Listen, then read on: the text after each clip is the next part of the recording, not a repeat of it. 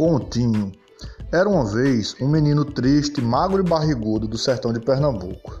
No sol do meio-dia, ele estava sentado na poeira do caminho, imaginando bobagem, quando passou um gordo vigário a cavalo. Você aí, menino, para onde vai a estrada? Ela não vai não, nós é que vamos nela. Engraçadinho de uma figa.